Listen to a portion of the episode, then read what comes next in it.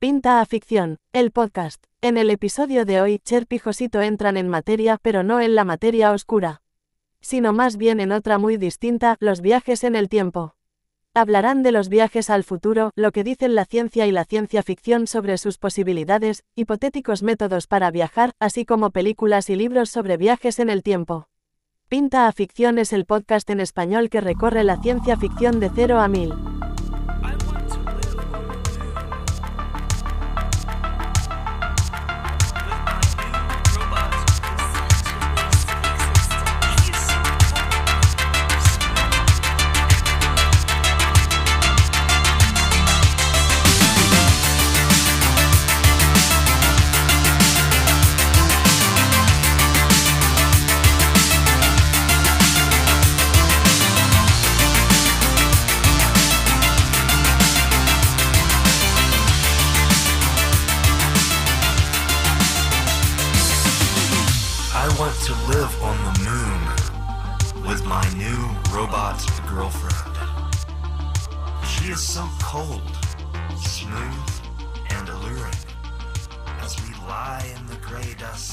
Hola a todos, bienvenidos al primer capítulo de Pinta Ficción. Eh, hemos decidido iniciar con un tema bastante interesante que es los viajes del tiempo. Como es tan complejo y tan difícil hablar de viajes del tiempo, hemos dividido en dos partes. La primera haremos una definición y hablaremos sobre el viaje al futuro, ¿vale? Y queremos aclarar primero, claro, que la ciencia ficción es diferente a la fantasía. ¿Qué ocurre? En muchos libros y películas se mezclan. Entonces es difícil poder decir, claro, eh, esto es ciencia ficción pura o no. Porque si depende, si hay una máquina del tiempo descrita en un libro, pues puedes viajar en el tiempo, pero si no, si no hay máquina, ¿es ficción o fantasía? Mm, La cuestión en este caso es la ciencia ficción. Deberíamos ceñirnos a lo que sería cuestiones que, gracias a la ciencia o lo que la ciencia dice que va a ocurrir, podremos hacer determinadas cosas, ¿vale? Y eso tiene que ver con tecnología, ciencia, una máquina, pero si no hay nada de eso y simplemente estamos hablando de sentimientos, de capacidades personales, de superpoderes, que ya hablaremos más adelante de cosas así, Eso va a ser bueno. pues eso estaríamos hablando de la fantasía, ¿vale? Sí. El mito es a la fantasía, lo que la ciencia y la tecnología es a la ciencia ficción, ¿verdad? Correcto, correcto. Entonces, nosotros vamos a hablar de ciencia ficción y para ayudarnos en esa tarea, tenemos en este caso a, pues, a Lucía.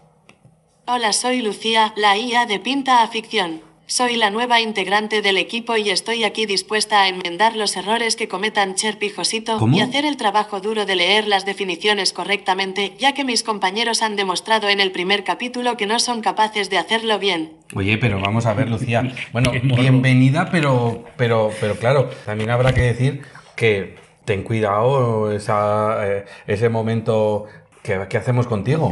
Oye, Lucía, yo solamente digo una cosa. Hay un periodo de prueba de tres meses, tú verás, ¿no? claro, es que ya empezamos así, empezamos mal. Bueno, Bueno, volviendo al tema, vamos a hablar sobre el viaje al tiempo, ¿vale? Entonces, ¿qué ocurre? Me acuerdo que Stephen, eh, un libro que leí sobre eh, este Stephen Hawking decía, todos somos viajeros en el tiempo. sí, claro. Lo que pasa es que todos viajamos hacia adelante. Claro, ese es el viaje normal en el tiempo. Es la flecha del tiempo que llaman, ¿no? Los científicos, que va siempre hacia adelante. Entonces, todos nuestros... Esa es una pregunta que yo tengo. A ver, Josito, si A ver, tú... a ver, si, si estamos de acuerdo, Sí, que a veces no sí. estamos de acuerdo. Sí, eso es lo bueno. A ver, ¿realmente viajamos en el tiempo? Eh, yo creo que no. Yo es que creo, yo tengo, yo, mira, yo creo que Yo tengo mis teorías extrañas que hoy eh, voy a saltármelas y no las voy a comentar en, en detalle, pero yo creo que realmente mm, no es, eh, no es un viaje hacia adelante ni hacia detrás, sino que existimos en todos los momentos. Bueno, ahí lo dejo. Yo creo que la percepción del tiempo, pues, yo creo que la percepción del tiempo es cómo nuestra conciencia se desplaza en una dirección. Ujú. ¿Ya? Porque además, ¿tú te acuerdas de esta película eh, que me encanta, además de que se llaman los The Watchmen? Los Watchmen, sí. ¿Sí? ¿Te acuerdas que hay uno azul, el Doctor Manhattan? ¿Sí? Tiene una- un superpoder Claro. que no es ciencia No ficción. es ciencia ficción, claro. Pero fue creado a partir de ciencia ficción, ¿te acuerdas? Entonces ya podemos entrar a, a discutirlo en este podcast. Porque él entró en una máquina en donde todos sus átomos desaparecieron se y se, se volvió a materializar como un ente superior. Y él era capaz de recordar todo. O sea, en, en un momento... Todos él- los estados de conciencia, momentos de él. De él. Y eso es, eso es eh, no lo había relacionado con este personaje, pero es algo más o menos de lo que yo pienso que es el tiempo. Que en realidad Ujú. Son todos esos momentos que hay, son existencias nuestras en una línea temporal y estamos en todas ellas. Pero no hay una línea. O sea, nuestra conciencia nos dice que viajamos, pero en Sí, realidad yo, no. creo, yo creo que nosotros eh, o sea, viajamos porque somos seres humanos. Ya. Los seres humanos, nuestro cerebro, nuestra capacidad mental no es suficientemente potente para poder asimilar, por ejemplo, el momento de tu nacimiento Ujú. y al mismo tiempo eh, el momento de tu muerte y al mismo momento el haber conocido a la mujer que amas. Ujú. El mismo momento de compartir todos los momentos felices con tus hijos y tus amigos. O sea, no- yo creo que no- nuestra cabeza no sería capaz de soportar No, tanto. no, no. Por eso yo creo que como que nos los racionamos. Nos los vamos eso. tomando poco a poco. Sí, sí, y sí, eso sí, es el tiempo. Bueno, cuidado.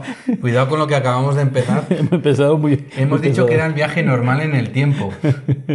Pero es verdad que no está claro exactamente cómo funciona el tiempo. No se ponen de acuerdo ni siquiera los científicos. Sí que es verdad que parece a nivel matemático que se representa como ahora ya desde la teoría de la relatividad como una como un factor más dentro de lo que serían las dimensiones y bueno eh, Sería una, de una esto cuarta dimensión, sí. Sí, de esto ha hablado mucho la, pues las novelas de ficción, las películas. Sí. A mí, por ejemplo, lo que me encanta es la, la máquina del tiempo, por supuesto, ¿no? Sí, bueno.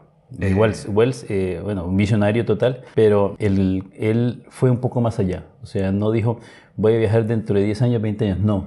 Él hizo una máquina que viajó miles de años Sí. a descubrir los Morlock. Los Morlock. Que Correcto. todos lo recordamos. Entonces, en ese sentido, el desplazamiento al futuro me parece bastante interesante. Pero es que el desplazamiento al futuro no sirve de nada, el viaje al tiempo, si no vuelves. Ya, y ahí es el problema que tenemos con el viaje al pasado. Pero bueno, vamos a dejar de momento Sí, el viaje pasado, al pasado. a- a- que después. lo, pasado, pasado después. después. Entonces- y vamos a empezar a lo mejor con lo que dice la ciencia en este caso, y en este caso Einstein, su teoría de la relatividad. En el caso de la teoría de la relatividad general, que es un desarrollo posterior a la relatividad especial, simplemente una frase que es la gravedad es producida por la curvatura del espacio-tiempo, ¿vale? Y sí, eso, sí, claro. eso más o menos queda claro eh, explicado en la teoría de la relatividad, pero luego viene lo que sería la teoría de la relatividad especial, que es la que quizá nos permitiría viajar al futuro, ¿no, Cher? Exactamente. A ver, bueno, vamos a empezar por la parte fácil.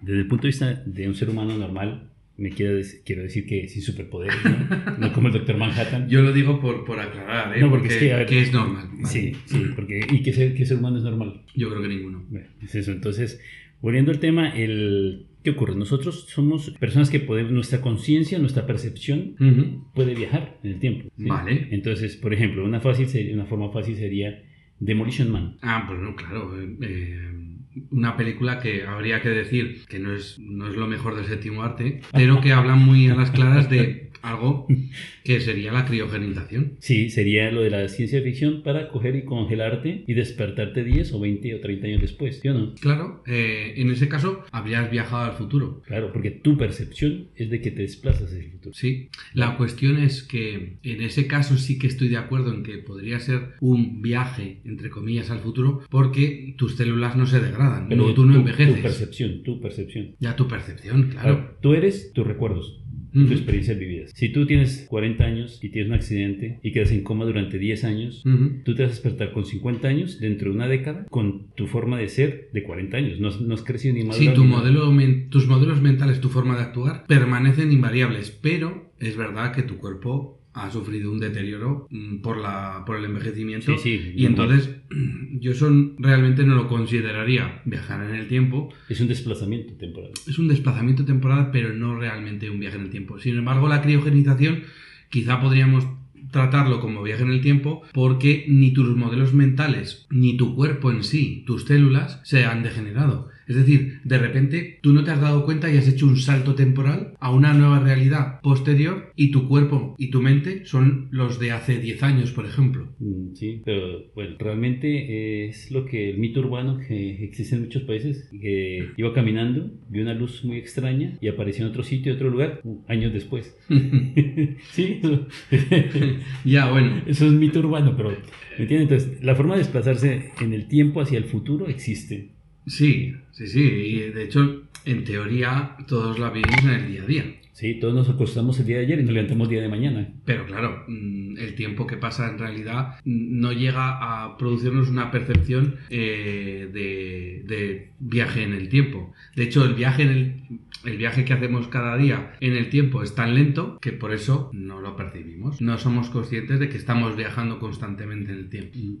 Sí, realmente. Aunque, aunque como he Pero dicho al lo- principio, pero lo yo creo que estamos Pero en Cuando tú hablas con un amigo y dices, ¿dónde quedamos? Mira, quedamos en tal lugar a tal hora. a tal hora. Entonces estás dando las tres, exactamente las tres dimensiones eh, espaciotemporales, con la cuarta temporal, y dices, mira, quedamos en ese lugar y nos vemos. Ujú. Sin el, sin el tiempo no existiría. Eh, no, claro. O sea, el tiempo es necesario. Si, si solamente existieran las tres dimensiones, seríamos una estatua. Claro, eh, el tiempo es el que hace que nos movamos y que las cosas cambien. Sí, si fuéramos un, si tuviésemos una dimensión, seríamos un punto. Bueno, Si estamos hablando de Planilandia. o- No, sí, si estuviésemos en dos dimensiones, seríamos un dibujo sobre un papel. Si fuésemos tres dimensiones, seríamos una estatua congelada. Ujú. Pero como estamos hablando de cuatro dimensiones, somos entes que nos movemos. Nos movemos, interactuamos, evolucionamos, cambiamos. Aprendemos. Menos mal.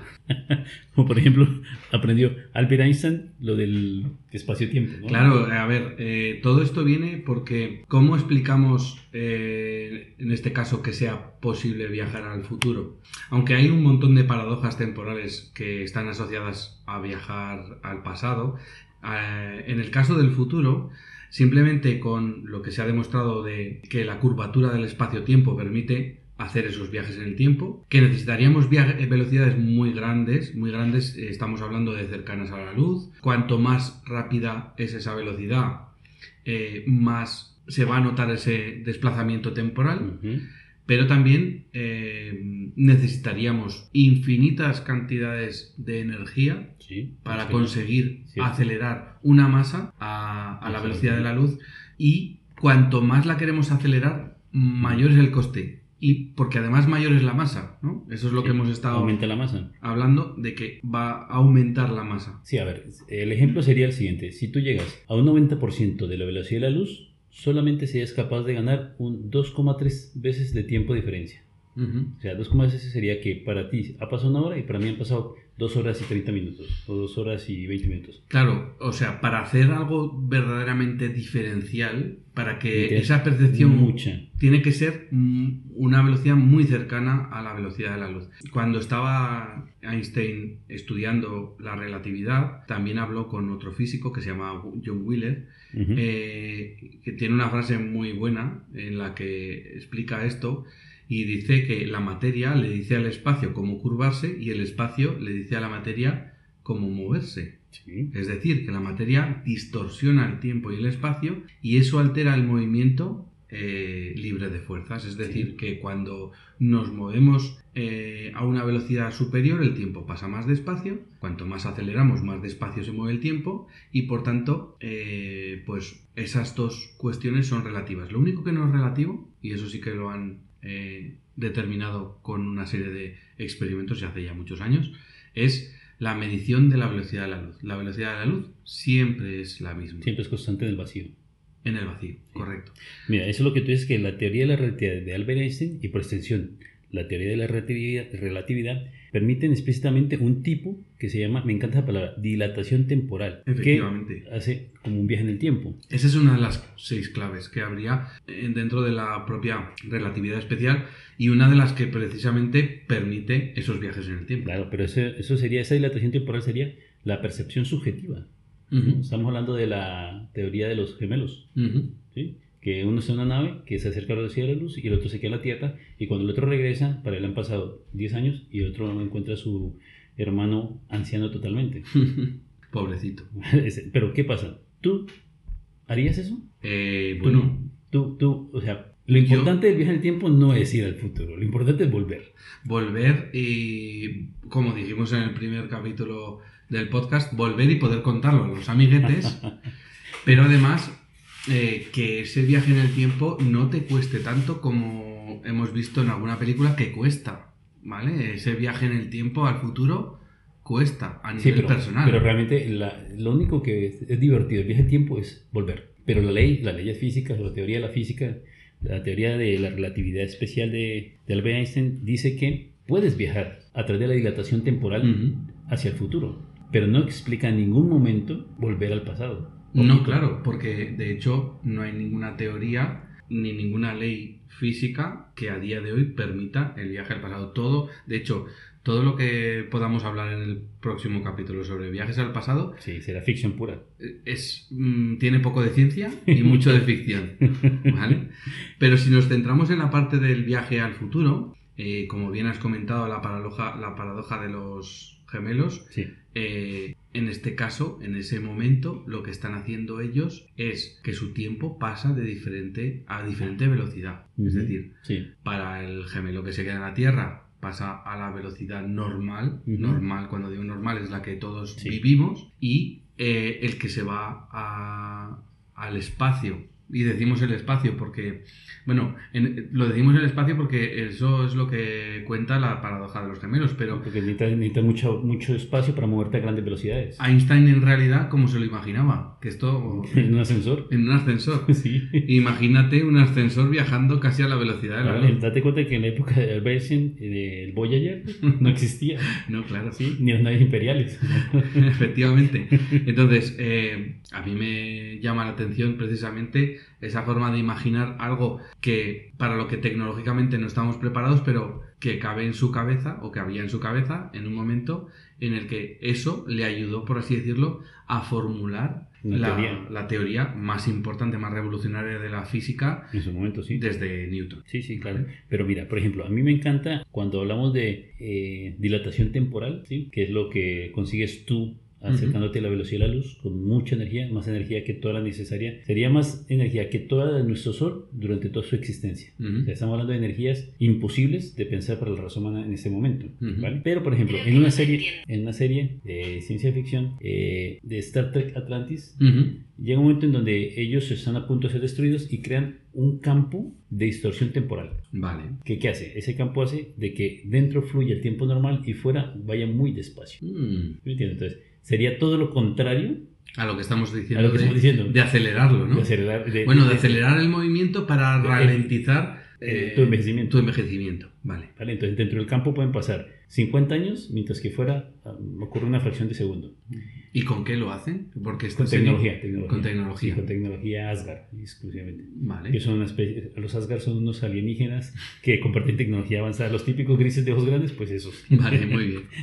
Entonces, ¿qué pasa? La, a donde voy es que la flecha del tiempo no hay ningún lugar escrito de que tenga que ir hacia adelante. Todo nos dice que sí. O sea, O sea, la, no- sí, sí. la O sea, teoría nosotros, de la nosotros- relatividad. nosotros vivimos en, en un universo que va hacia adelante, pero no hay ningún, ningún motivo que diga que pueda ir hacia atrás. O sea, puede ir hacia atrás. O sea, imagínate un universo donde tú naces de la Tierra, ¿sí? Ujú, Con sa- sabio Sí. y empiezas a rejuvenecer y al final vuelves a tu madre. O sea, lo que sería Benjamin Button. Exactamente, más o menos, sí. O sea, al revés, que todo es posible. Bueno, eh, en este caso, En este caso sí, porque estamos hablando de un universo que tiene la flecha al revés. al revés, en negativo. Ahí sería más fácil viajar al pasado. Porque esta- estaríamos todo el rato viajando al pasado, ¿no? sí, sí, sí. Bueno, vamos a, a- a hablar en este caso de lo que serían los medios disponibles para hacer ese viaje, ese teórico viaje en el tiempo, ¿vale? Hemos hablado ya de, de uno de ellos, que es el estado de coma o, o de criogenización, que nos parece el más bizarro de todos. Sí, por supuesto. A ver, una cosa quiero dejar clara. A nivel de crionización, Ujú. el, el ser humano no puede hacerlo. La tecnología nos, no lo permite. ¿Por qué? Porque cuando nosotros generamos de- dentro de nuestras células cristales Ujú, de, de- pues, de agua, ujú. estos cristales van a deteriorar las membranas celulares y van a deteriorar el ADN, que la, la base nuestra es ese. Todo el mundo sabe que no podemos tener entonces, más de cuatro meses una pechuga de pollo en, en la nevera. Pero mira, pero es que hay una cosa curiosa de que si hay animales, hay seres que lo pueden hacer. Hay una rana, específicamente, que se llega el invierno, se congela y seis meses después se descongela y vuelve a la vida. ¿Por qué? Porque tiene, parece que tiene una sustancia específica en su sangre que Ujú. le permite congelarse completamente sin necesidad de que se pongan sus cristales. Vale, pero los humanos no. ¿Qué podemos decir entonces de toda esa gente que está congelada en todo o en parte? A ver, eh, sí, la famosa historia, ¿no? De, de, de Walt Disney, de Walt y de Disney. muchos ricachones que se supone que están congelados. Sí, pero porque ellos han decidido hacerlo esperando que en el futuro la tecnología resuelva el problema de los cristales. Ya, pero eh, los cristales se supone... A ver, yo eh, vi en su momento un par de documentales hablando sobre el tema Sí. y de hecho hay dos empresas mm, más o menos famosas que se dedican a esto. Sí. Se dedican a congelar personas completas o la parte, en este caso de la cabeza, de personas que tienen, por así decirlo, una problemática vital y que necesitan esperar a que en el futuro esa problemática se resuelva. Sí, alguna enfermedad grave o lo que sea. La cuestión es que, por muy bien que los hayan congelado, mi pregunta va en, ¿realmente seremos capaces en el futuro, con los habiendo congelado a esas personas con tecnología del pasado? Y ese es el Ah, problema. ese es el problema.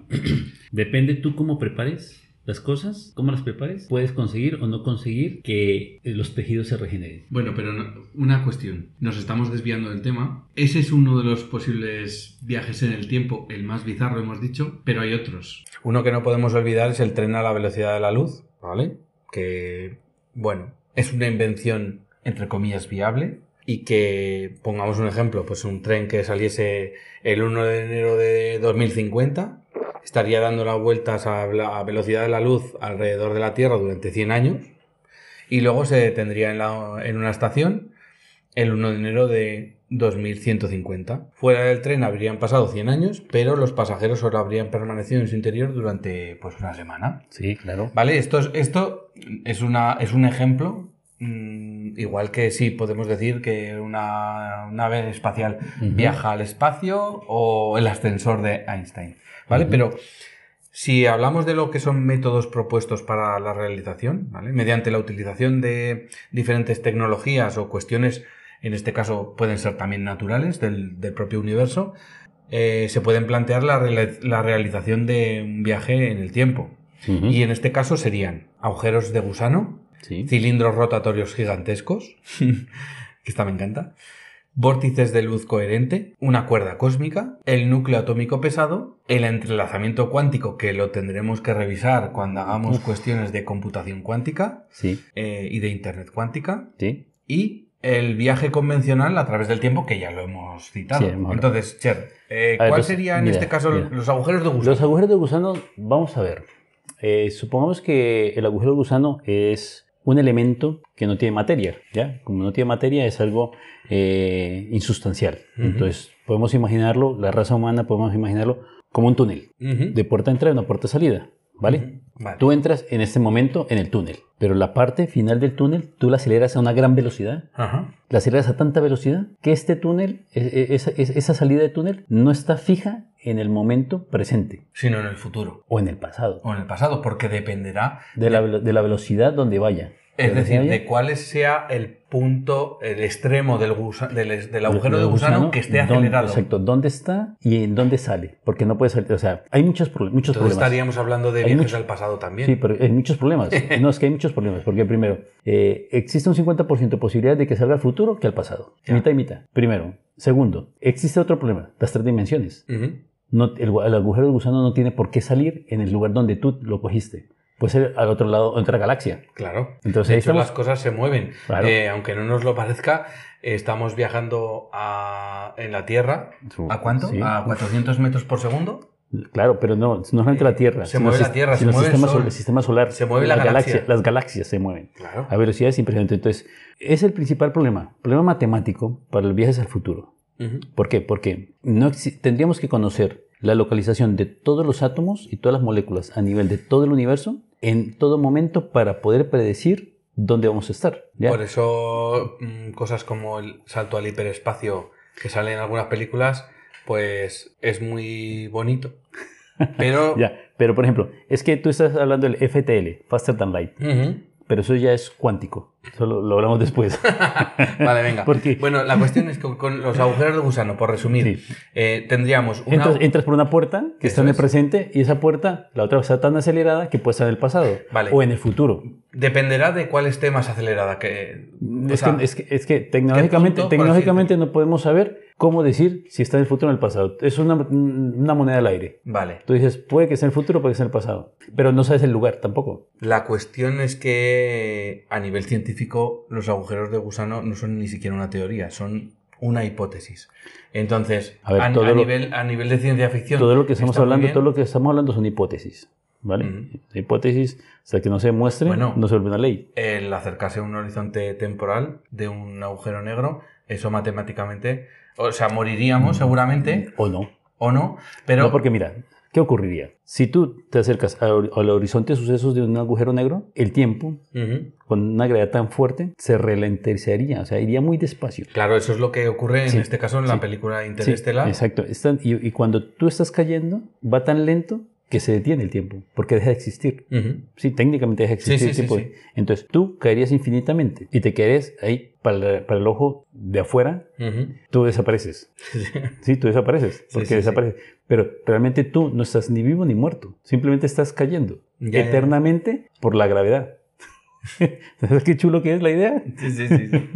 Bueno, en este caso, por poner un ejemplo de lo que sería un agujero de gusano, si tenemos en un extremo del agujero un reloj que muestra una fecha determinada, mientras que en el otro extremo tenemos otra fecha diferente, pues eh, lo que ocurre es que eh, al salir de un extremo al otro, pues eh, eh, se, produce, se produciría ese viaje en el tiempo. Ese desplazamiento temporal, sí. Correcto. Vale, la segunda, la segunda cuestión que podría ser entre, en teoría factible serían los cilindros rotatorios gigantescos, que esto es una cosa que, que, que me encanta imaginar. A ver, tú imagínate que, primero, tienen que ser cilindros que tendrían más masa que todos los planetas del sistema solar. Bien, ¿sí? empezamos fácil. Empezamos ahí, bueno. Pero más masa, incluido el Sol. Incluido el Sol. O sea, Incluido Sol. pensemos en toda la masa de todos los planetas y el Sol, que en realidad los planetas comparados con el Sol no Sí, tienen un poco, nada. pero tenían que tener mucha masa. Solamente la masa, no digo la energía. Vale. Y esa masa tuviese una velocidad de, cap- capaz de ser un cilindro de girar en torno a sí mismo a grandes velocidades. ¿sí? Esas grandes velocidades me refiero a grandes velocidades casi cercanas a la velocidad de la luz. ¿vale? Una nave que esté, que se acerque a él y empiece a girar hacia un lado o hacia el otro, en ese momento sí sería capaz de decidir voy hacia adelante o voy hacia atrás. ujú. ¿ya? Es una teoría. Ya, ya, ya. es una teoría. Entonces, me parece divertida. Sí, es, es, es, es curiosa cuando menos. Luego tenemos eh, lo que serían los vórtices de luz coherente o láser. Y esto, y esto sí que es verdad que se ha teorizado mucho. Pero Eh, ese, hay un experimento ya. Sí, sí, por eso, que, que, se ha- que se han hecho cosas ya pensando en, en cómo con un láser que envuelva eh, los objetos los podría cronotransportar, que es una palabra un poco complicada de Sí. decir. Pero, a ver, ¿eso qué es? Ya sabemos que los láseres tienen mucha potencia, la que le queramos dar, ¿no? Ujú. Entonces, lo que hacen es poner una cantidad de láseres en forma de espiral a través de cristales, de espejos, Sí. ¿sí? y generar un vórtice de láseres que nosotros no lo percibimos. Es energía, Sí, energía. Sí, nosotros no lo percibimos, pero esa máquina ya está encendida. En Estados Unidos, en una universidad lo propusieron Ujú. y como existe una teoría de que tú no puedes viajar si no existe una máquina del tiempo, o sea, tú no puedes entrar, entrar a, un, a un túnel sin que exista el, pu- el puente de salida. Ya. Sí, es el túnel de la puerta de salida. Pues es lo mismo. Ah, Tienen la, la máquina encendida hace unos años y permanece encendida constantemente, esperando a que del futuro alguien mande algún dato. Un objeto, un Sí, dato, porque es que si, sea. porque es que si no, si no puedes hacerlo, no, o sea, si no existe la máquina, no podrás nunca recibir información. Ya. ¿Sí me entiendes? Entonces, En este caso, eh, entiendo que el experimento está planteado más para el transporte de eh, Datos. De datos. ¿vale? la información realmente Vale. Transportar más es muy complicado Sí, por la cantidad de energías que tienes que utilizar. pero datos parece ser que podría ser posible y que en este caso, pues con el vórtice de luz coherente generado por láseres, podría ser. Luego tenemos otra opción que sería la cuerda cósmica. Esta es divertida. A ver, la cuerda cósmica ya entramos en un, en un tema bastante excéntrico de la física, que sería la materia exótica especial. ¿Qué ocurre? Es una materia que tiene tanta, tanta energía que ni siquiera somos capaces de pensar, porque estamos hablando de la cantidad de miles de soles para poder concentrar esa energía, y gracias a esa energía podríamos abrir una puerta hacia el futuro. Vale, pero esta, a ver, esta materia exótica, según tengo entendido, tendría que ser necesaria para, por así decirlo, compensar las partes de la, de la teoría de la rel- relatividad que si no, no se pueden, por así decirlo, cumplir para que se haga un viaje en el sí, sí, tiempo. sí. Por ejemplo, a ver, la teoría de la relatividad se cumple en el espacio-tiempo normal. Dentro de los agujeros negros se desestructura por la- las altas gravedades. ¿sí? Entonces yo creo que en teoría esta materia exótica especial lo que haría sería con tanta energía poder doblegar o cambiar esas leyes. ¿sí? Porque nosotros, nosotros conocemos el entorno afuera, un triste planeta de una triste constelación com- común y silvestre. Una triste constelación. claro, que la verdad es que, es que nosotros no hemos ido ni siquiera a los planetas vecinos. Estamos hablando y teorizando sobre viajar en el tiempo. ¿Qué ocurre? Probablemente alguna civilización, o si el ser humano llega, podrá encontrar la forma de realizar esos viajes. El viaje al futuro, ya, Ujú. estoy hablando, ¿sí? Sí. ¿Por qué? Porque mm, la tecnología es capaz de modificar o de entender esos cambios para viajar al futuro, pero la tecnología no es capaz de soportar los cambios al pasado en Ya. este momento. Vale, entonces hemos visto lo que sería los agujeros de gusano, cilindros rotatorios gigantescos, los vórtices de luz coherente, la cuerda cósmica, el núcleo atómico pesado, que es una cuestión que sugirió un, un físico y escritor de ciencia ficción, Robert L. Forward, y que tiene que ver con una aplicación ingenua de la relatividad general y de la mecánica cuántica para construir una máquina del tiempo, ¿no? Eh, Sí, pero ¿cómo, la- cómo- cómo- mira, cómo sería esa- ese es- núcleo eh, atómico? Tú imagínate que es- hay un núcleo atómico que tiene una alta gravedad, ¿sí? Que sea como un tirachinas, ¿no? O sea, sí, o sea, tiene tanta gravedad que entra algo y lo mandas a tanta velocidad que lo retrocede al pasado. Vale. ¿sí? Pero ¿qué ocurre? Este no sirve para viajar el tiempo, solamente hay datos, información pura. Vale, o sea que estaríamos más o menos en el mismo sentido que la cuerda cósmica. Sí, bueno, la cuerda, la cuerda cómica, si tiene mucha energía, podría transportar algo más. Pero eh, el núcleo pesado es solamente información. Bueno, que sería muy interesante y de hecho, imagínate una civilización posterior a la nuestra Ujú. que nos pueda transportar información sobre cosas que van a pasar, sobre avances tecnológicos. Ya, pero es que tú, imagínate, tú- tú- sí, sí, tú, tú, tú dices, muy bien, vamos a hacerlo. Tú imagínate que al hombre de hace 200 años, ¿no? Sí. 100 años. Sí. Quieres transmitirle la información de cómo realizar un ordenador. Sí. ¿Por dónde empiezas? Bueno, a ver, yo creo que No existe forma de comunicarnos. ¿Por qué? Porque el lenguaje cambia tanto, la tecnología cambia tanto que tú le dices, mira, tú necesitas hacer un microchip de tantos terabytes. Y va a decir, este es un alienígena porque habla en otro idioma. ya que toda tecnología lo suficientemente avanzada parece, magia. ¿no? Exactamente. Entonces, no- si nosotros nos comunicamos con el futuro o con otra especie, la capacidad de transporte, de trasladar el conocimiento es muy complicada. Es como un adulto que sabe diferenciales, se las trata de enseñar a un niño de 5 años. Ya, vale. ¿sí? O sea, el problema es, somos nosotros. Sí, que estamos limitados en este caso por nuestro conocimiento Eh, actual, nuestro exactamente. nivel de desarrollo actual. Bueno, a lo mejor lo que habría que hacer, y esto se lo estoy diciendo a esos entes del futuro que nos puedan tras- trasladar algún tipo de información relevante, que lo hagan de poquito en poquito, para que seamos capaces de Ya, tomárnoslo. eh, pero, eso es- pero yo tengo perro. yo enseñarle a mi perro que me, la- que me dé la pata, me tomó muchos días y muchos chuches y comida de perro. Al final te aburres. o sea, que estás diciendo que unos seres más avanzados que nosotros se van a aburrir intentando enseñarnos, claro. enseñarnos algo. De Bueno, tiempo claro.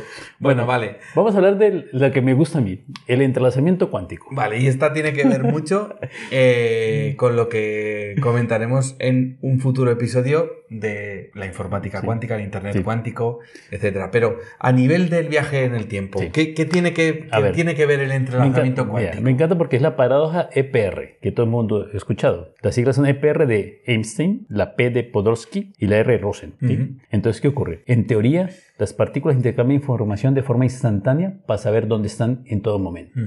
¿Para qué? Para no confundirse. Para saber dónde están. Sí, sí, claro. O sea, como cuando tú vas en un autobús y vas ahí repiñado, tú sabes quién está delante y quién está atrás, para que no te, to- no te toquen por atrás y, y para no caerle a nadie delante encima. Vale, ¿Sí? muy bien. Son como, es- así son las partículas. Sí, sí, sí. Lo que pasa es que esas partículas pueden transmitir información de forma instantánea, no importa a qué distancia estén del universo. Y esto es muy interesante y lo comentaremos, como digo, más adelante, porque ese transporte de información hace que dos partículas entrelazadas cuánticamente sean capaces de transportar información a miles y miles de kilómetros de distancia. Sí, siempre sí, y cuando sí. estén Es entrelazadas. que no importa la distancia realmente. No importa la distancia porque están entrelazadas.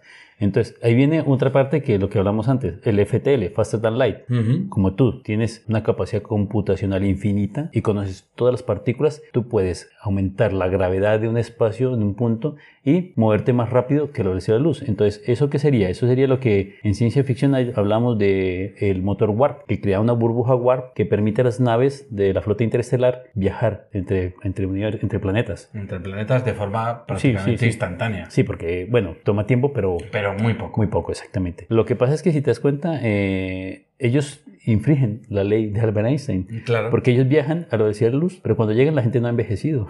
¿Sí me entiendes? Ellos, sí, ellos mantienen el mismo horario. Sí, sí, sí. El- Cosa que, que en- es imposible. No, si tenemos en cuenta la, la, La ley de la relatividad es No, imposible. es imposible. Tú puedes ir a velocidad de la luz, sí, pero si vas más rápido que la velocidad de la luz, es que estás creando una burbuja warp para plegar el espacio-tiempo y poder ir. Vale. Bueno, pues estas han Bueno. sido, junto con la que ya habíamos comentado de lo que sería el viaje convencional a través del tiempo, que es lo que hacemos todos, todos los días. Constantemente. las formas de viajar en el tiempo al futuro, ¿vale? Y bueno, queremos en este caso presentar a los oyentes todo lo que hemos podido revisar en cuanto a libros, Sí, vamos, películas. vamos a divagar un poco sobre la biblioteca que tenemos, tanto como películas, libros y lo que podamos, ¿vale? Entonces, para eso, El origen. ¿Cuál sería sí. el origen? ¿Cuál sería el primer o los primeros libros que en este caso tratarían eh, el viaje en el tiempo en la ciencia ficción? pues es que mm, yo creo que antes de la ciencia ficción ha estado el imaginario de la raza humana. ¿Qué ser humano no ha dicho, si pudiera viajar en el tiempo, evitaría cometer ese error? ¿Mm? ¿Ya? Pero eso sería viajar al pasado. Sí, sí, claro, viajar, viajar- al pasado. Pero, ¿y cuántos no dirían, quisiera viajar al futuro? Para ver lo que va a pasar. No, para saber el número de la lotería y así ya soluciona el problema. Pero entonces tendrías que volver al pasado. Ah, ¿ves? Entonces, volver al pasado es lo importante. El viaje al futuro no es tan importante. Viajar al futuro es como la gente que se inscribió a Marte, viajar a Marte. Te vas a Marte, pero no vuelves. No, claro. Mm, eh, en- eh, bueno, en ese proyecto no. Yo creo que en, en este caso sí que seremos capaces de viajar a Marte, por ejemplo, y Sí. volver. Pero en teoría nosotros vamos a ir a colonizar un planeta y no volveríamos, en teoría. Si lo vamos a colonizar, si vamos a ser una especie eh, Interplanetaria. interplanetaria, evidentemente sí. Claro, entonces es que a ti te proponen, te vas al futuro a ver qué hay, Pero ya no vuelves. pero no vuelves. Bueno, eh, estoy convencido de que habría mucha gente que. Hombre, por supuesto que hay gente que sí, porque mira, hay una teoría que siempre me gusta explicar. Tú imagínate un poblado hace 10.000 años en donde habían 100 humanos, que eran muchos en un poblado, o 50. Y eh, se, se sentaban allí porque estaban cómodos, porque comían bien, porque tenían agua, tenían pesca y casa. ¿sí? Habían de esos 50, tres o cuatro que decían, nosotros nos vamos porque queremos seguir explorando. Eran los exploradores. Exactamente, ellos querían seguir. Los otros se acomodaban y se quedaban ahí. Pues los que se quedan ahí, podía, muy probablemente podían morir. porque Por una crecida del río, Sí. por una sequía, una peste, unos animales salvajes, lo que fuese. Los que se iban eran los que sobrevivían. ¿Por qué? Porque buscaban nuevos sitios, nuevos territorios, nueva, nueva comida. Entonces, en este proceso lentamente se seleccionaron unos genes que son los de exploración. El ser humano es explorador por eso, porque genéticamente fuimos seleccionados. Si hay una cueva oscura y hay un ruido, todos los animales ven la cueva oscura y se van corriendo para el otro lado. El ser humano es el único animal que dice, a ver qué hay dentro. y llega allí y lo, y, llega y se mete, y sale el oso y se lo come. Vale. Bueno, hablando de lo que hay en las cuevas, como primera novela, por así decirlo, de la ciencia ficción. Vale, pues eh, biblioteca de viajes en el tiempo. ¿Por Empezamos con- pues, empezamos por el principio, que sería la, la primera precursora, por así decirlo, sería la novela de H.G. Wells, La máquina del tiempo, de 1895, en la que un señor muy victoriano y muy steampunk sí, pues tiene, tiene la necesidad de crear una máquina del tiempo, en este caso mm, para viajar al pasado. Pero vamos a dejar esa, via- esa parte de viaje al pasado para el siguiente capítulo. Pero en la propia novela viaja también al futuro. Viaja, viaja al futuro, como tú decías, a lo grande. Sí, a mí lo que me gustó fue la descripción que él hacía de cómo el entorno iba cambiando. A medida de que él se iba moviendo, veía cómo los árboles crecían. Porque él está viendo. Claro, las construcciones subían, desaparecían, ¿sí me entiendes? O sea, Ujú. Todo eso.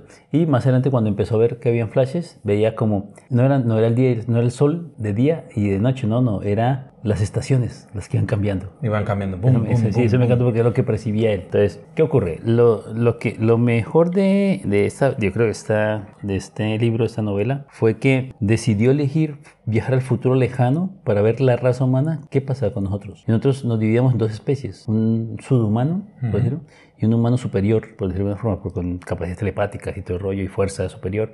Entonces, eh, claro, dividió como, para su momento, eh, la división de las clases sociales las hizo extremas, ¿sí? los ricos y los pobres. La ciencia ficción tiene a veces ese punto de metáfora social que, por ejemplo, en las distopías, las utopías, las ucronías y todo ese tipo de, de cuestiones se utilizan en la ciencia ficción para hablar de una realidad que es presente ¿Mm? y sacarla de la realidad presente hacia un elemento futuro o pasado y que, por así decirlo, es ajeno a nosotros y tratar en profundidad un hecho una cuestión que si lo tratamos a día de hoy estaríamos hablando del drama. Sí, porque mira, si, si tú pones el capitalismo, el capitalismo que quiere que un ser supremo, un ser superior, controle a toda la masa, ¿sí? Pues eh, H.G. Wells hizo eso, creó a los morlos, que un ser superior los controlaba con su mente, a todos. De forma telepática. Claro, lo que quisieran los, los capitalistas en Estados Unidos, duros y puros, quisieran de que la gente trabajase sin discusión y punto. Entonces, yo creo que esa fue la gran crítica social que hizo, pero claro, la creación de la máquina del tiempo fue la parte que más me gustó a mí. Fue una parte bonita en donde metía, no sé, como muchos tubos, mucha ingeniería, muchas máquinas. Esa, me parte, esa pa- parte me encantó. Y hay un, tú sabes que hay un libro que se llama Las máquinas del tiempo, ¿no? Las naves del tiempo. Las naves del tiempo. Sí, que está escrita aquí también, que está relacionada. ¿Por qué? Porque habla de que esta persona que viajó, ¿te acuerdas que cuando eh, Wells, digo, el viajero del tiempo de Wells, regresó, Sí. se lo contó a unos amiguetes, como Sí. tú dices, Sí. y dijo, pero es que tú no trajiste ningún, nada del futuro para demostrarlo. Claro. Entonces cogió, se organizó una mochila, dijo, voy a conseguir todo y se fue. Y desapareció. Sí. Y ahí ya, y ahí quedó. Pues este libro hablan de, de justamente qué pasó con él, que viaja al futuro, vuelve, viaja al futuro, vuelve. Eh, bueno, hace muchos viajes, ta, ta, ta. en fin. Hablan de una cosa que llama la palmerita. La palmerita sería el compuesto, el mineral, que cuando los, la energía incide sobre él, esa energía vuelve al, vuelve al pasado. Ya. O sea, es capaz de generar los viajes del tiempo, ¿vale? Entonces, ¿qué pasa? Estos viajes, eh, estos viajes temporales son permitidos por este, por este elemento específico. palmerita. Por la palmerita, exactamente. Entonces, claro, le da la posibilidad de volver hacia el futuro, pero el futuro ha cambiado. ¿Por qué? Porque ya intervino. Ya, ha ya ha estado allí, ya ha Claro. hecho sus cosillas. Exactamente. Y cuando volvió y dijo en el- en- a sus amiguetes lo que había ocurrido, cambió ese futuro. Ujú. Entonces ya, ya no sé si es un viaje al futuro o al pasado. La cuestión en este caso es que esa novela generó pues todo un mundo o un género o como lo queramos llamar y entre ellas también dos películas. Eh, la primera de 1960 que se llama El tiempo en sus manos, sí. que yo siempre recordaré eh, al protagonista transportando un puro. sí, Vale. es muy claro eso, sí. en una mini máquina del tiempo, porque primero construí una especie de maqueta y luego la que a mí más me gusta porque es un poco más actual, más moderna y porque los efectos especiales efectivamente o la imagen, por así decirlo, de descripción del mundo es más realista o bueno, más realista o, o más interesante sería la película La máquina del tiempo Ujú, de 2002. Sí, 2002. A mí me gustó, ¿sabes qué me gustó de esa película? Que eran trajes victorianos totalmente, primero. Y segundo, que se manejan con unas, unas palancas que se atornillaban. Y- sí. Es muy, es muy, como decimos, es muy steampunk, porque en la película aparecen, pues por ejemplo, como un primer modelo de coche Sí. a vapor, y realmente estamos hablando de que, por así decirlo, lo que es más tendencia, es, es como muy sorprendente que lo que es más tendencia, que es un coche a vapor contrasta mucho con algo que es totalmente futurista como es una máquina del tiempo. Sí, pero Josito, date cuenta que solo han sido 135 años, 130 años, desde 1985, de que escribió este libro. O sea, solo, han- solo han sido 130, o sea, un siglo. Un siglo. En Un el poco último- más de un siglo, un sí. Poco, sí, un poco más de un siglo. Y la tecnología y el mundo ha cambiado tanto Ujú. Que es, yo creo que una persona de hace 100 años no podía imaginarse, bueno, sí, algunos Algunos sí, por algunos ejemplo, Julio. Verne o- Julio Verne y sus visionarios, que por cierto dicen que es un viajero del tiempo, ¿no? Por, justamente por eso, porque Cuidado con los viajeros en el tiempo. ha, descrito, ha descrito muy bien todo. Sí. Entonces, realmente, esa, eh, a mí estas personas me encantan porque son capaces de ver cosas que los seres humanos normales no vemos, o predecir o, no- o pronosticar, no lo sé cómo se dice, pero es espectacular lo que ellos son capaces de pensar. Pero, por ejemplo, mira, te hago otra, ot- otro ejemplo. Hay libros como Cuento de Navidad de Charles Dickens. Alicia a través del espejo, ¿sí? que son, no sé si son De Lewis Carroll, que no sé si sabes, que era un, aparte de escritor de fantasía, era un gran matemático. Ya, ahí voy. Es que en estos libros como tal, eh, los viajes en tiempo, bueno, cuento de Navidad, que estamos en la época de Navidad, todos sabemos que viaja al pasado con las navidades pasadas y al futuro con las navidades futuras, ¿no? Ujú. Y al presente. Pero viaja en el tiempo, pero en realidad no hay ninguna máquina. no, eso es, la magia, fantasía. es magia, es, Es magia. magia. Son espíritus. Espíritu del pasado, del futuro y del presente, ¿no? Bueno, pero también está Alicia a través del espejo, que sí es fantasía pura. Y también hay un yankee en la corte del rey Arturo, que es un libro de. Que, que también tiene una adaptación eh, al Sí, cine. sí, de un negro, que- de un negro que es, que es muy bastante gracioso. sí, es divertida porque es que este tío, no recuerdo el nombre de este actor, pero es que le imprime al personaje algo que es súper cachondo. Pero en, este, en estos casos, tanto Cuento de Navidad como Alicia a través del espejo, como un yonki en la corte del rey Arturo, Sí. son ejemplos de la fantasía, que es verdad que hay viaje en el tiempo dentro de esas novelas, pero no hay ninguna máquina, no hay ninguna ciencia, que es lo que hemos querido un poco al principio de este capítulo aclarar, que cuando hablamos de ciencia ficción siempre tiene que haber una tecnología, una máquina, etcétera. Lo que pasa es lo que hablamos, La nave del tiempo de 1995 de Stephen Baxter.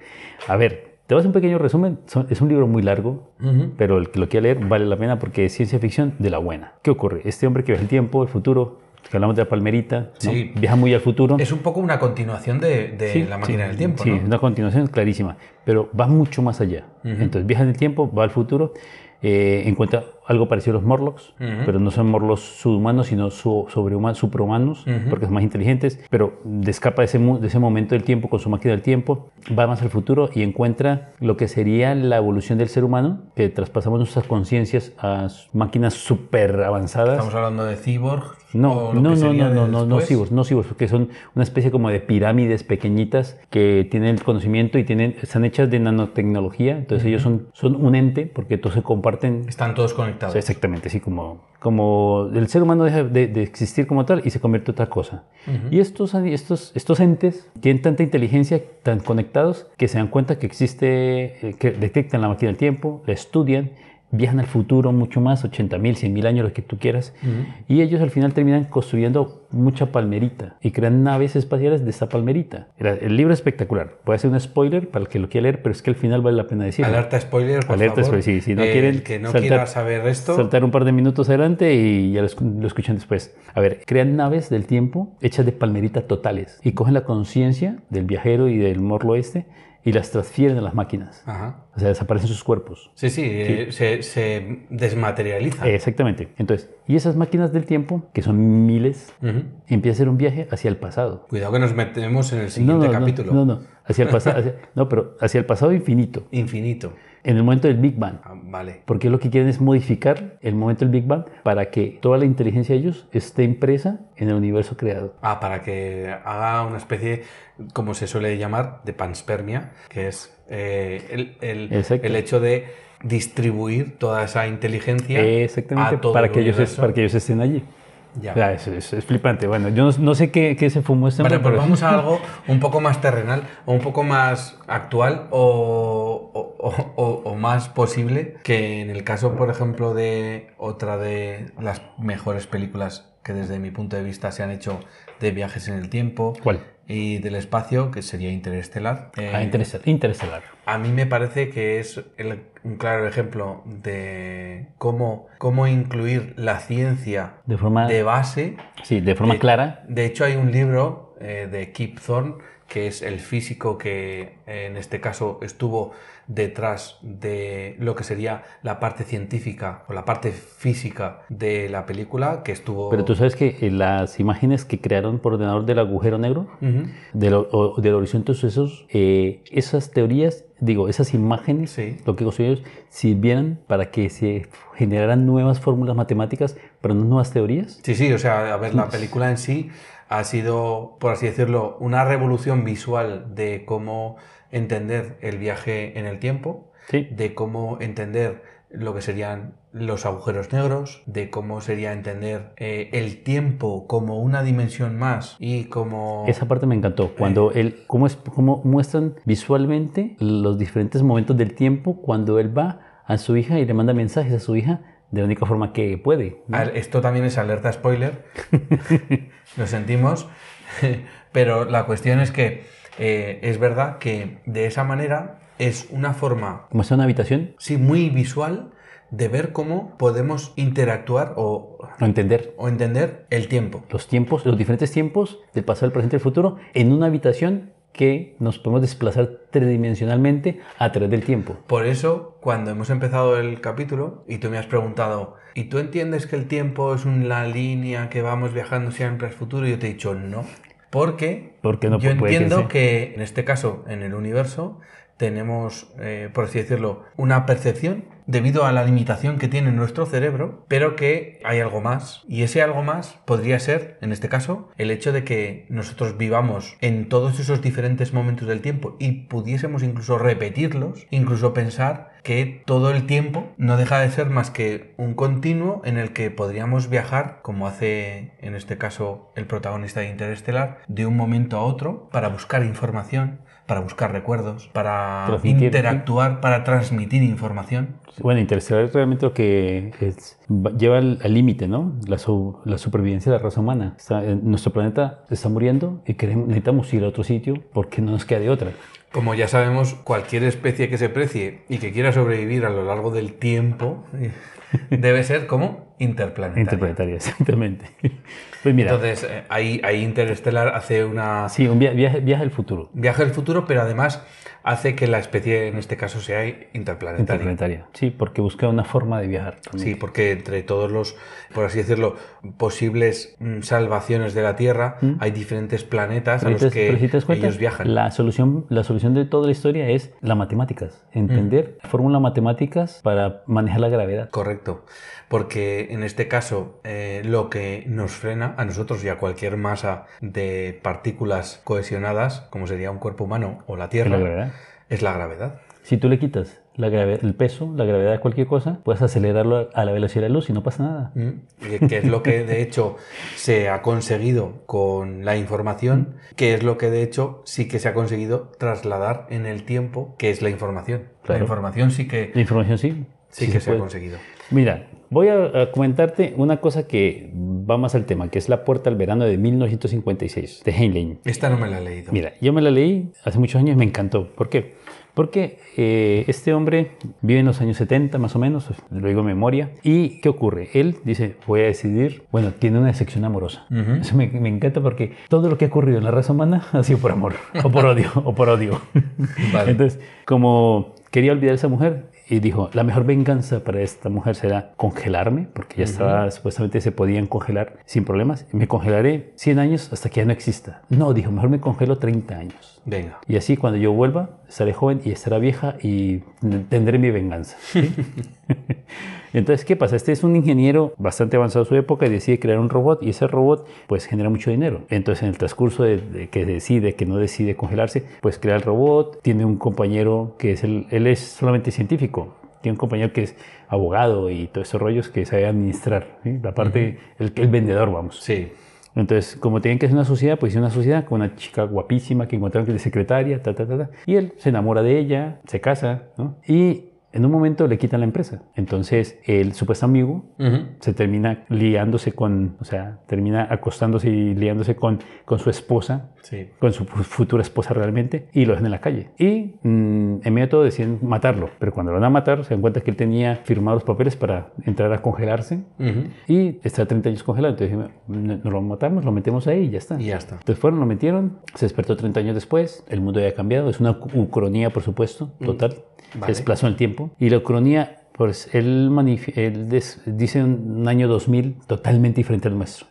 Muy robotizado, con muchas máquinas, cosas que no existen en ese momento. No claro. existen ahora actualmente. Pero, por ejemplo, me pareció gracioso de que el oro, el oro era muy barato, se podía conseguir. Entonces, bueno. Cuidado. Entonces, ¿qué, ¿él qué hace? Él, pues, conoce a otro amigo, resumiendo, ese amigo tenía contactos con el gobierno, el gobierno tenía un- una máquina del tiempo que no funcionaba bien, entonces se, fue, se puso en contacto con el científico que está desarrollándola y de- lo engañó para que lo mandara 30 años atrás. Para volver. Y vuelve. Y crea una empresa ficticia que absorbe la empresa que le habían robado y se vuelve a congelar para ir otra vez al futuro, para encontrarse con una chica que se enamoró. O sea, Entonces, para arreglar en este caso, Sí, o sea, se congeló dos veces. La primera vez lo congelaron Cuidado, y la ¿eh? segunda se congeló para ir al futuro. Entonces, por eso me encanta. Esa, esa- ese libro me encantó en porque... este caso estamos hablando de que es una cronía que eh, hace viaje al futuro Y vuelve atrás y se vuelve vuelve- atrás, y vuelve vuelve a al hacer otro futuro. viaje al futuro mediante las dos veces mediante la criogenización Claro. la criogenización que es que es curiosa A mí Vale. me, encanta. esa- es- es- me encanta porque, a ver, cuando te pones con el viaje al tiempo, todo es posible. Pero ninguno, ninguna película tan buena como el efecto mariposa. Sí, estoy de acuerdo que es, por así decirlo, bueno, creo que hay dos películas cuanto a lo que sería el viaje en el tiempo, que aparte de Interestelar por la parte de Sí, científica, viaje, de científica. viaje, inter- de viaje entre las estrellas, de viaje al espacio, que siempre me ha traído, creo que hay otras dos películas que son, una es El efecto mariposa y otra es Primer. Prime. Prime, es que Prime es, a ver, spoiler. Spoiler, cuidado, Cuidado. El que quiere ver Prime, si la película dura dos horas, que reserve seis horas. que la vea tres veces. Mm, Sí, yo creo que hay que verla dos veces por lo menos para entenderla. ¿Por qué? Porque es una película sin efectos especiales. ¿No? Primero, no es de estas Star Trek ni En nada. este de eso, caso el, el tema es más una- el argumento. el argumento, exactamente. Pero tienes que estar muy, muy, Muy atento. no, muy consciente, no, atento sí, pero muy consciente de, de qué están hablando. Yo creo que lo para que que, tú que- puedas entender. Espera, espera. Yo creo que lo que hay que hacer con esa película es coger papel y boli y hacerse un Ir esquema. apuntando. Cuidadín. Es, por así decirlo, una película que, a mi modo de ver, tiene la misma dificultad de, de comprender lo que está ocurriendo como en Origen. Es decir, Sí, el- exactamente. son películas O sea, en las que, que no, que no, no tienes que irte a ver para un fin de semana que quieres eh, echarte una cabezadita, no. No. Tienes que tomarte un par de cafés y estar pendiente a ver qué pasa, porque es que si no te pierdes. Y es muy buena película, muy buena. O sea, que vale la pena verla. Y el efecto mariposa, como tú decías, es una clásica del género. Una clásica, sí. Si tú, cambias, Eh. si tú cambias algo en tu vida. Es que esa, mira, ese, eh, yo cuando vi esa película, en 2004 me gustó porque era más joven. ¿Qué eres tú? Harás viaje al futuro. Sí, claro, tú eres el- la suma de tus recuerdos y tus Sí. experiencias, ¿no? Si tú cambias tus recuerdos y tus experiencias, cambias tu pasado. Y cambias tú. Exactamente, entonces estás asesinando al que eres ahora. Ujú. Eh, Y te, no te- te conviertes en otra persona. Y no existe nada que valoremos más que nuestra propia individualidad. Sí. Entonces, solamente por eso yo tal vez no lo haría. Ya.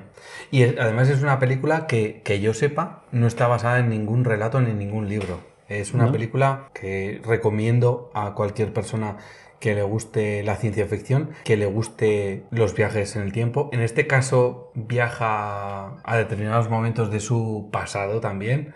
Eh, la volveremos a recordar en el episodio El en el que el hablemos siguiente- de los el viajes siguiente. al pasado. Sí. Pero como lo que hace es viajar entre mo- diferentes momentos de, de su existencia, eh, pues no deja de ser también viajes al futuro. Sí. Y por eso la comentamos. Y... Pero ¿sabes por qué el viaje de la mariposa me gustó? ¿Por qué? Porque él se casó, ¿no? Sí. Y entonces le dijo a su mujer, le dijo, yo sé que mi, mi situación genética especial tiene muchos problemas, pero tiene una ventaja. Y le pasó un papelito Sí. Con los números del bonoloto. claro, bueno, siempre, siempre que, como Entonces- hemos dicho, entonces- to- tomar entonces- ventaja, ¿no? Claro, entonces, entonces ella, ella que lo, ella lo, lo amaba realmente, entonces lo recibió, le recibió y dijo, no, yo no quiero eso. Dijo, no, no lo hagas por ti, hazlo por, por mí. Claro. ¿sí? Hazlo por nosotros. Entonces, bueno, ella hizo la lotería, se ganó el bonoloto, ¿no? Y después iban a buscar su casa, Mm, a la casa que, Sí. que él recordaba, que él vi- vio en el futuro. Sí.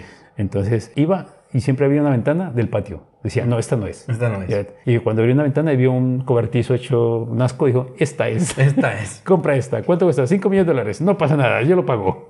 ¿Sí me entiendes? Entonces, eso le gustó. Bueno, pues como has introducido el tema de la lotería, de la Bonoloto, Así Eh, vamos a hablar también de las apuestas deportivas de la película Regreso al Futuro 2, eh, en la que hay un almanaque deportivo con un No, montón la de- uno. No, no, no. Bueno, conecta la 1 y la 2, Sí. de hecho. Y lo que tienen es, en este caso, un almanaque deportivo Con todas, con todas las... Bueno, bueno todas a lo mejor no, todos que pero ganan. Muchos, muchos resultados deportivos entre 1950 y el año 2000. ¿Y qué pasa si eso nos lo llevamos al pasado, no? Como la Bonoloto. Ya, pero es que mm, yo te tengo una teoría para eso. Leí un libro, no recuerdo cuál es este momento el nombre del libro, pero si tú viajas al pasado y dices, mira, me llevo dos mil dólares y me voy al año 91, Por ejemplo. por ejemplo, y me voy al béisbol. Y apuesto 2.000 euros a que el bateador en el último momento hace un home run. Y de esa forma ganan la copa, ¿ya? Porque tú sabes que lo van a ganar, ¿no? Porque Ya. ¿eh? ¿Qué pasa? El bateador se entera de eso, le entran nervios y falla. Pero ¿por qué se tiene que enterar? Porque tú sabes que estamos conectados por cinco personas en el mundo. Vale. Te admito, te admito la cuestión. O sea, que eh, esa parte de protección del pasado que hablaremos en el siguiente capítulo, que es genial. que es genial, tú la pones más en, en lo que sería en la gente, ¿no? En que la gente se cuenta todas las Claro, no, cosas. pero es que el ser humano es voluble. A ver, Doctor Who. Doctor Who viaja mucho al futuro. Doctor Who viaja mucho al futuro porque además tiene una máquina del tiempo que mola un huevo, que es una eh, es una cabina de teléfonos. No, es de teléfonos no. Sí, teléfonos son norteamericanos. No, no, mentiras, ingleses. de Yo Inglaterra. diría que no. Es una, No es una cabina de Es de las antiguas, sí, de las antiguas. Yo estoy revisando. Es una, cabina de teléfonos de antiguas que siempre lo que me gusta es lo que dice todo el mundo cuando entra. No. Se, eh, ve- se ve más grande por dentro. No, no es de teléfonos. Y te voy a decir ¿De por qué? Eh, y esto es algo que yo creo que todo el mundo lo, lo confunde. Es una cabina de policía. Ah, sí, tienes razón. Cuidado.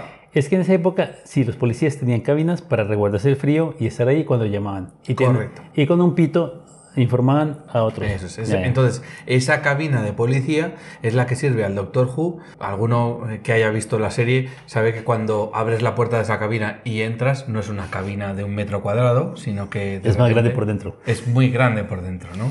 Cuando tú entras en esa cabina de policía, lo que ocurre es que eres capaz de viajar en el espacio y en el tiempo, ¿vale? Y eso es lo que hace Doctor Who a lo largo de sus series que vienen desde los años 60 de la BBC y que después también ha tenido pues una serie de películas, eh, algunas muy buenas, algunas mm, muy destacables en el- lo que serían los viajes en el tiempo, como sería eh, la película de Doctor Who que habla de, de- de estos viajes en el tiempo. Bueno, a ver, eh, vamos a hacer un pequeño inciso que los chavales de ahora, la gente joven, entenderá de Avengers. Ujú. In Endgame, fin del juego, 2019. Eh, ¿Qué ocurre ahí? Ahí en teoría mm, hay, viajes- hay un viaje temporal, ¿no? Viaje cuántico. Correcto. Y ese viaje cuántico, ellos lo realizan al pasado, ellos, los Avengers. Pero Thanos Ujú. realiza un viaje al futuro, aprendiendo qué ocurrió en, qué ocurrió en su probable futuro.